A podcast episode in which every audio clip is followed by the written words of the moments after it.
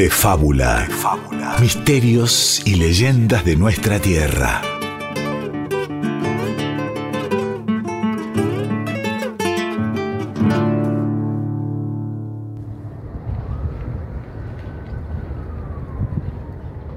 Hace algunos años, entre las lápidas y las criptas del cementerio de la Recoleta, caminaba Gabriel, estudiante de historia.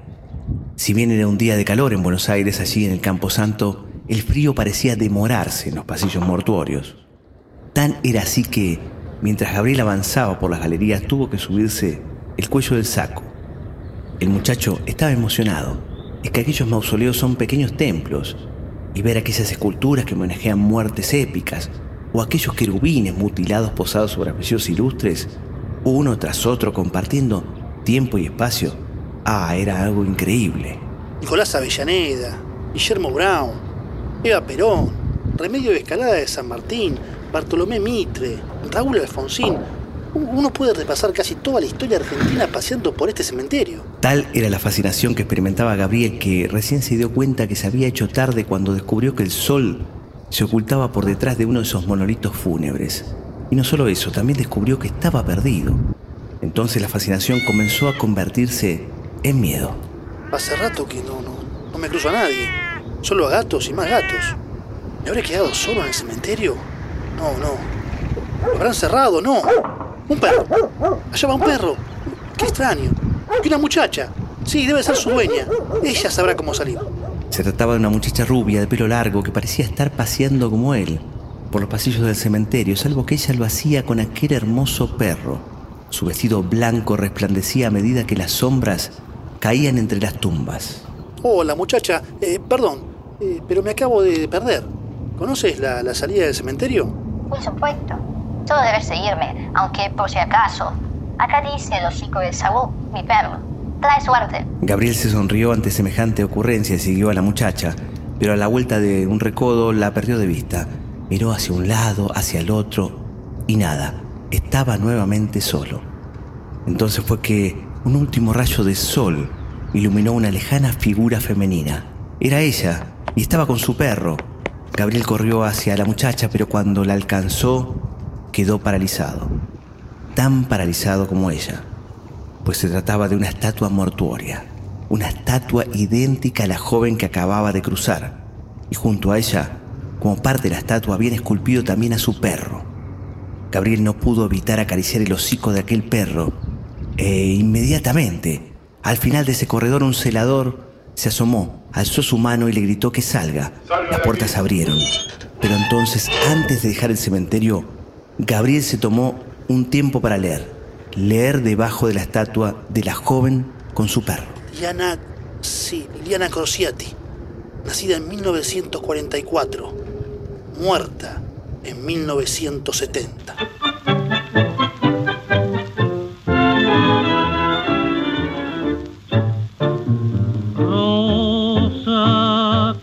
Quemó con la nieve, fue nuestro amor dulce y leve fue nuestro idilio de amor. Era como paloma de breve y era como un su voz. Nieve, llovina cruel de mi tristeza está blanqueando mi cabeza, hielando mi corazón. Y ojos tan negros se quedaron sin luz. Y tu risa tan sana como alegre campana se llenó de quietud.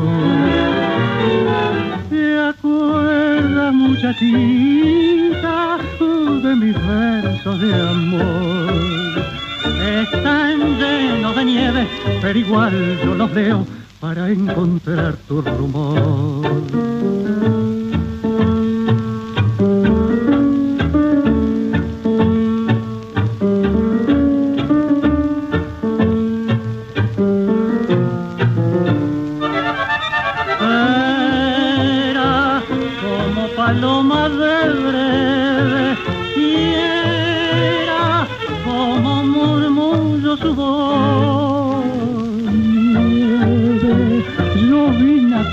De mi tristeza está blanqueando mi cabeza, hielando mi corazón.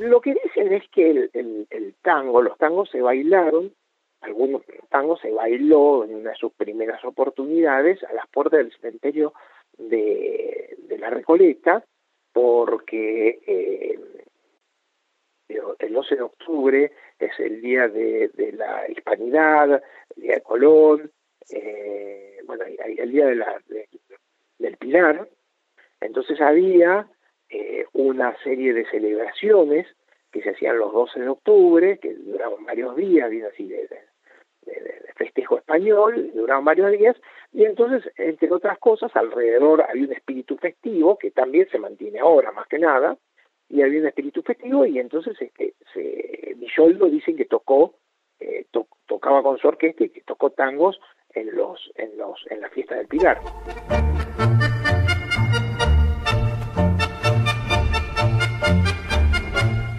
Y escuchamos de fondo una versión instrumental del que creó el tango para mí, el más versionado, el más revisitado de la historia, que es El Choclo, de Ángel Villoldo. Creado en 1903, aquí sin la letra de Enrique Santos Discépolo y Juan Carlos Marambio Catán. Porque Villoldo, nacido en 1861 y fallecido en 1919, es considerado para muchos el padre del tango. Tocaba varios instrumentos y como sostiene el médico y escritor e investigador histórico Omar López Mato, Parecía que solía tocar en la festividad del 12 de octubre, Día del Pilar, día de la iglesia que está pegada al cementerio de la Recoleta y que en realidad es anterior al cementerio. La iglesia de Nuestra Señora del Pilar se formó en el convento juntamente de franciscanos recoletos y su construcción data de 1732. En tanto el cementerio fue construido en 1822 como primer cementerio público de la ciudad de Buenos Aires y su trazado es obra del ingeniero francés Próspero Catelín. Y de cementerio, sus misterios, o de uno de ellos habló la historia del comienzo, y relacionado con la historia trágica, simbólicamente escuchamos el tango de 1944, Nieve de Amor, grabado un año después por la orquesta del gran Alfredo de Angelis con la voz de Carlos Dante. La autoría del tema es de Alberto y Eduardo Talián en la música y Horacio Sanguinete en la letra que dice Rosa que se quemó con la nieve, fue nuestro amor dulce y leve, fue nuestro idilio de amor. Eres paloma de breve y era como un murmullo su voz. Nieve, llovizna cruel de mi tristeza, dice la letra, y parece que nos hablará del amor, de ese amor de Liliana y su marido, de la nieve, una historia que vamos a empezar a transitar con el especialista Guillermo Barrantes y quien les habla, Diego Ruiz Díaz. La historia del comienzo, la de Liliana, tiene mucho que ver con la nieve, Guille.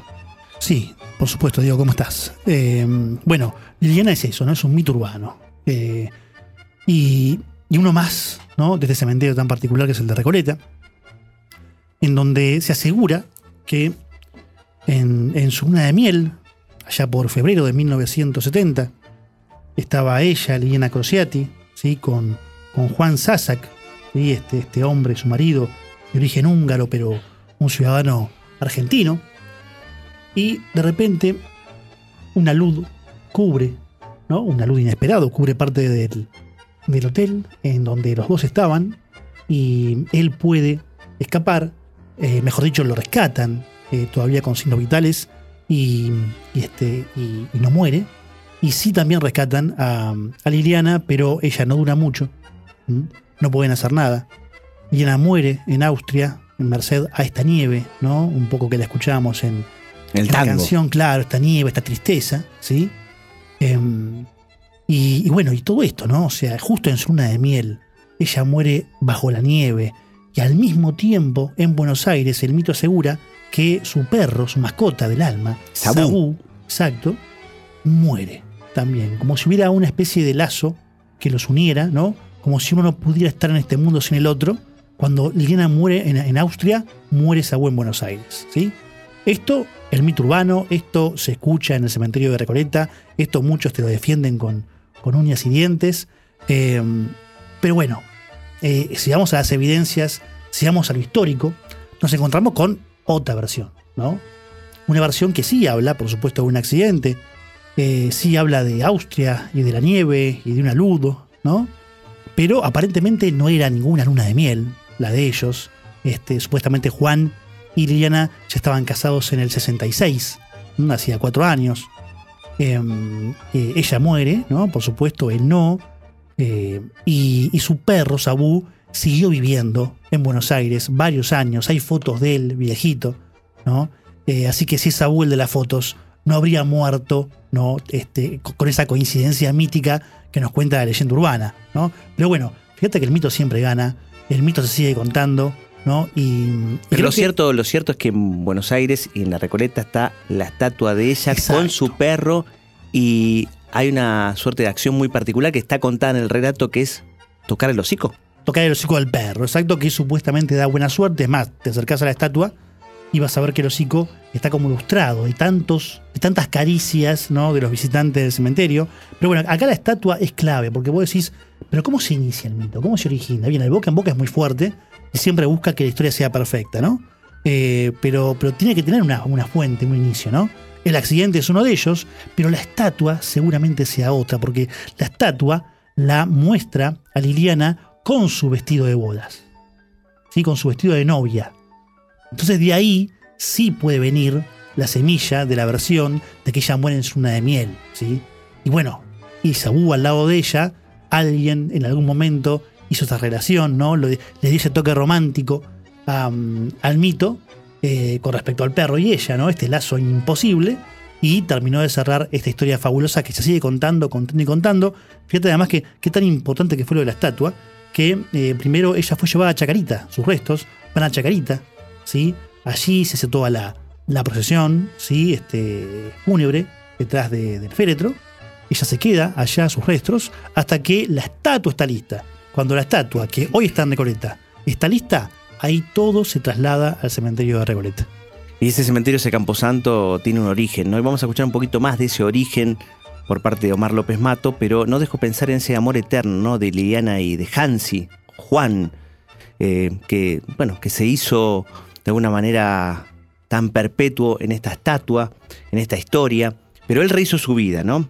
Y siempre esa vida igual, sin embargo, estuvo signada por la tragedia de 1970 en los Alpes austríacos y por eso yo elegí otro tango, el tango que se llama Vida Mía, que la letra es como si hubiese sido escrita para, para Janos, para Hansi, ¿no? Este, la música es de Osvaldo Fresedo y su orquesta típica la canta, la toca, mejor dicho. Esta versión la canta, ahí sí, bien digo bien, Roberto Ray. Emilio Fresedo, Vida Mía, canta Roberto Ray.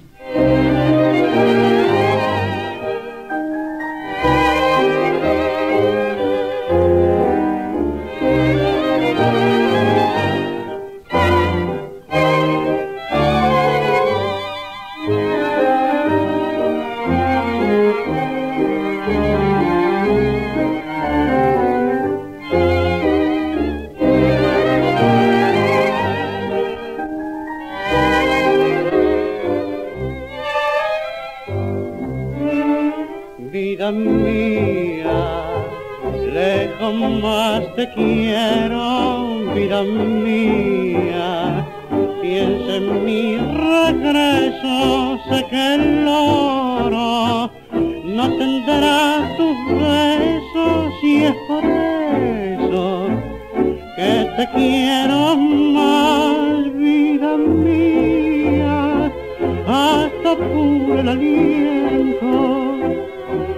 acercando al momento de acariciar la felicidad.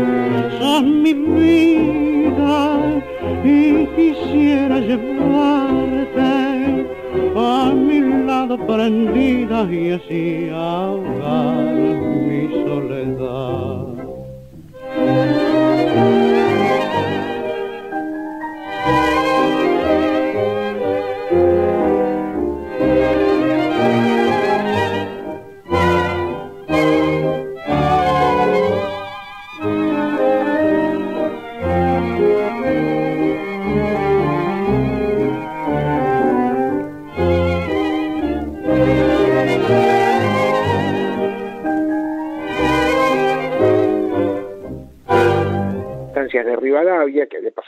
Años en Europa y ya este proceso de secularización de los cementerios había ya, ya se había llevado adelante, ya existía eh, Kensal Green en Londres y sobre todo Père en París, eh, bueno, llegó la idea de que la prohibición de que no se podía seguir enterrando eh, cadáveres en las iglesias, que traía problemas de salubridad, y bueno, se inauguró el cementerio de la Recoleta.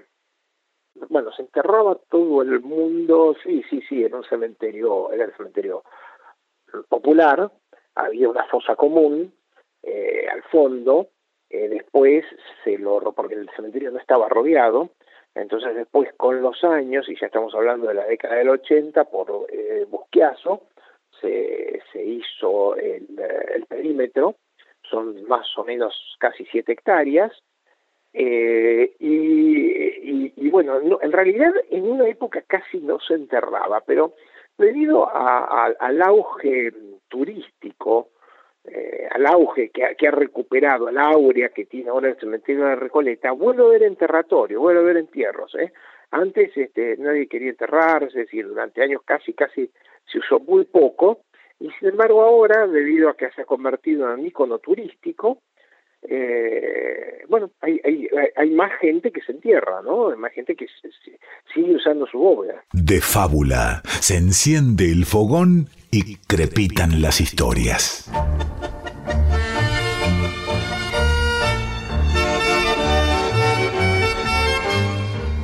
Y escuchamos recién a Omar López Mato, médico y apasionado investigador de la historia y del arte, que tiene su sitio para visitar, que es historiahoy.com.ar.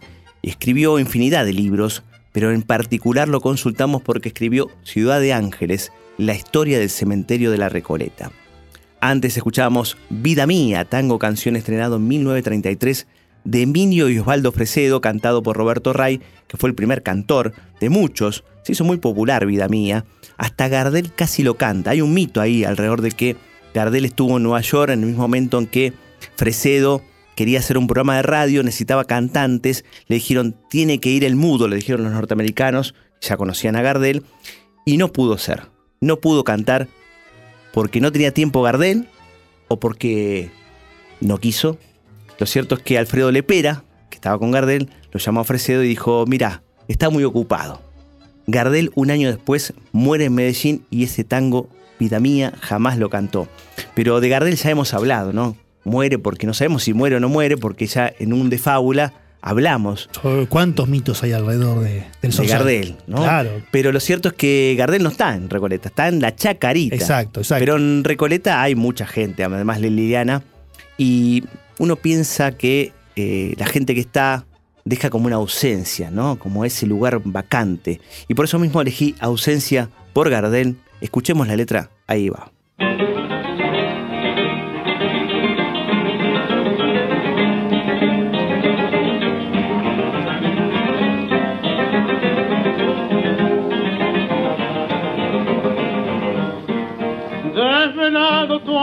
Ausencia me tiene, padeciendo mi bien sin cesar, y tu nombre a mi memoria viene, por la sed insaciable de amar. Es en vano llorar con la calma de dolor que atormenta mi ser abatido, destrozando mi trono de amor.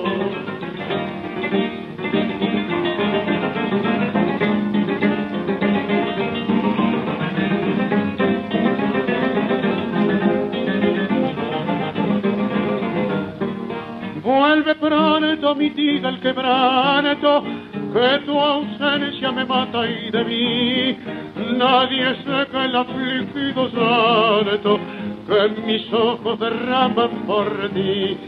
Pago errarte sin fe, al desafiar duele dolor, sin tener más amparo que el cielo y esperando que vuelva mi amor.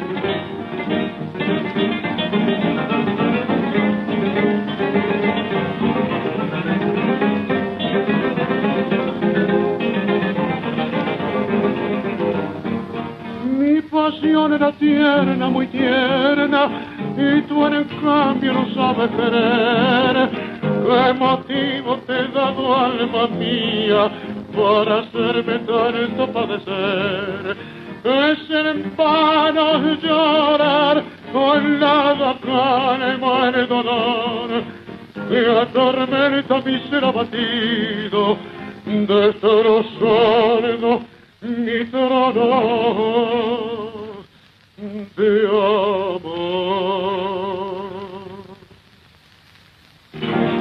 Alemania, por ejemplo, se hacían los velatorios, pero en Alemania existían lo que llamaba Totenhaus, casas de muertos, en donde eh, el cadáver era depositado sobre una eh, sobre una, mesa de mármol y eh, el dedo gordo del pie atado a una campanilla por si volvía del más allá.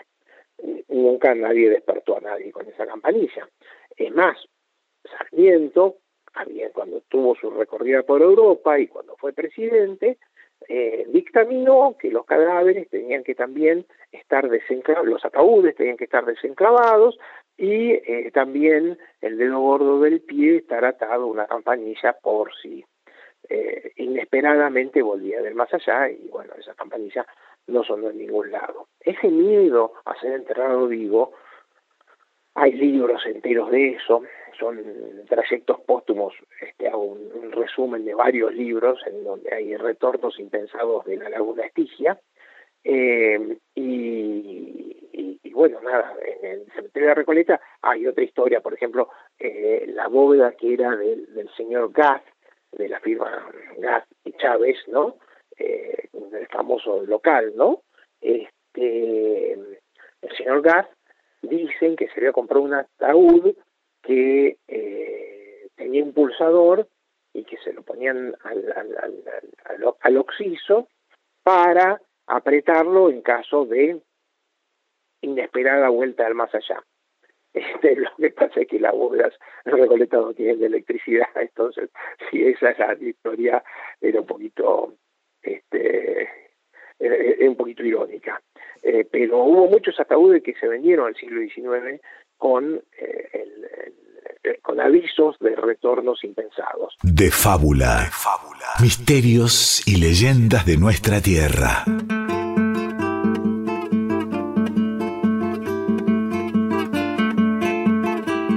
Y escuchábamos nuevamente al especialista, escritor, médico, divulgador Omar López Mato, hablando sobre los ataúdes, sobre sus usuarios, ¿no? Y algunos que pensaban que por ahí retornaban o tenían miedo, como el tema que va a cerrar el programa del día de hoy, miedo en este caso a ser enterrados vivos. Antes la voz de Gardel con Ausencia, Vals de 1933. La música es del Mudo y de Razano, la letra de Francisco Bianco. En las guitarras, Petorossi, Barbieri, Riverol y Vivas. Y si pensamos en lo que dice la letra, esa ausencia me mata, dicen la letra de Gardel cuánta gente que se fue, ¿no? Y cuántos monumentos hay para recordarlos en ese cementerio de la Recoleta, Guille. Exacto, muchísimos, este, como se contaba un poco en el relato, ¿no? También un repaso de la historia argentina, en muchos casos. ¿eh? Este, por eso es que es un cementerio muy particular, es un museo al aire libre, ¿sí? El de Recoleta. Y, bueno, lo escuchábamos recién a... Eh, Omar López Mato. Exactamente. Eh, hablando esto de, de esta, esta desesperación, este miedo terrible. ¿Quién no le tiene miedo a ser enterrado vivo, ¿no? a ser sepultado vivo? Y cómo esto despertó un montón de sistemas. Además, bueno, eh, este, los ataques de catalepsia que, se dieron, ¿no? Y que supuestamente Rufina Cambaceres, que es vecina de Liliana Crociati en el cementerio de Recoleta, fue víctima de uno de ellos. Tampoco hay este, pruebas de eso, pero el mito así lo dice. ¿No? y dice eh, que es la dama de blanco el mito también. Y que dicen que la dama de blanco, Rufina Cambaceres, exactamente. Em, pero bueno, eh, este miedo estaba, este miedo estaba ante estos, estos ataques de catalepsia en donde este, alguien se quedaba casi sin signos vitales, ¿no? Eh, los doctores le ponían el espejito delante de la cara y no, no reflejaban aliento, ¿no? Listo, ya está, este hombre murió, esta mujer murió. lo dejaban en las bóvedas familiares y qué terrible, ¿no? Si no había muerto, Después se encontraban con los, este, las tapas de los ataúdes rajuñados, eh, las uñas clavadas en ellos. Eh, por eso que tanta gente eh, en su momento, como contaba recién este López Mato. Como GAT, de GAT y como Chávez. Gat Chávez, claro, como GAT. se hizo todo un dispositivo por si lo enterraban y realmente no estaba muerto. No, bueno, nunca volvió el amigo GAT. eh, así que no sabremos si funcionaba o no funcionaba. Pero, mm, pero bueno, todo esto refleja esto, no solamente el miedo a la muerte, sino el, eh, algo peor todavía, ¿no? El miedo al estar vivo y pensar este, que todos piensen que uno está muerto. Y lo de Liliana, eh, vos ibas a mencionar algo particular también. de Bueno, en ¿no? Liliana este, Grosietti lo que tiene además el reverso del mito, ¿no? que también algunos la, la van como una posible dama de blanco, porque recordemos esto de, de- de que está tallada, o sea, en realidad es de bronce la estatua, pero refleja este, a Liliana con su vestido de novia, ¿no? Y esto del mito de la luna de miel en Austria, también la podemos imaginar como una dama de blanco, pero se habla de un hombre de negro, muy relacionado, ¿no? Este reverso de la leyenda, muy relacionado con, este, este mito, que de vez en cuando, eh, de vez en cuando en, los pasillos de Recoleta, ¿no? Es visto caminando, escondiéndose hasta llegar a, la estatua de Liliana y dejarle siempre alguna flor entre las manos, ¿sí? No es extraño ir al cementerio de Recoleta y encontrar una flor, a veces un poco seca por los días que ella lleva, en la mano de Liliana Crociati. ¿Quién sería este hombre de negro? Bueno, muchos aseguran que este, hasta su muerte habría sido eh, Juan o, O Janos, o como le claro. Sasak, ¿no? El, el marido de Liliana. Pero bueno, en el siglo XX, que es un poquito después a este miedo que tenía uno de quedarse enterrado vivo, Gardel cantó este, un tango que se llama Tengo Miedo. Esto fue en los años 20 del siglo XX. Y en el 58 lo hizo el varón del tango, que a mí me gusta mucho, que es Julio Sosa. Y Julio Sosa nos va a despedir con Tengo Miedo. La música es de Armando Pontier, Acá está justamente interpretando Pontier y su orquesta y lo canta el varón del tango Julio Sosa. En tanto nosotros nos vamos hasta... Hasta el mito que viene. Así es. En la timba de la vida me planté con siete y medio, siendo la única parada de mi vida que acerté. Yo ya estaba en la pendiente de la ruina sin remedio, pero un día dije planto y ese día me planté. Yo dejé la barra rea de la eterna caravana, me aparté de la milonga y su rante berretín. Con lo triste de mi noche hice una hermosa mañana, cementerio de mi vida convertido en un jardín. Garzonier, carreras, timbas, copetines de viciosos y cariños pasajeros, besos falsos, sí, de mujer. Todo enterré en el olvido del pasado bullicioso por el cariño más santo que un hombre puede y hoy ya ves estoy tranquilo. Por eso es que buenamente te suplico que no vengas a turbar mi dulce paz que me dejes con mi madre que a su lado santamente edificaré otra vida ya que me siento capaz. Te suplico que no vengas, tengo miedo de encontrarte, porque hay algo en mi existencia que no te puede olvidar. Tengo miedo de tus ojos, tengo miedo de besarte, tengo miedo de quererte y de volver a empezar. Sé buenita, no me busques, apartate de mi senda. Tal vez en otro cariño encontré tu redención. Vos sabés que yo no quiero que mi chamullo te ofenda. Es que tengo mucho miedo que me falle el corazón. De fábula.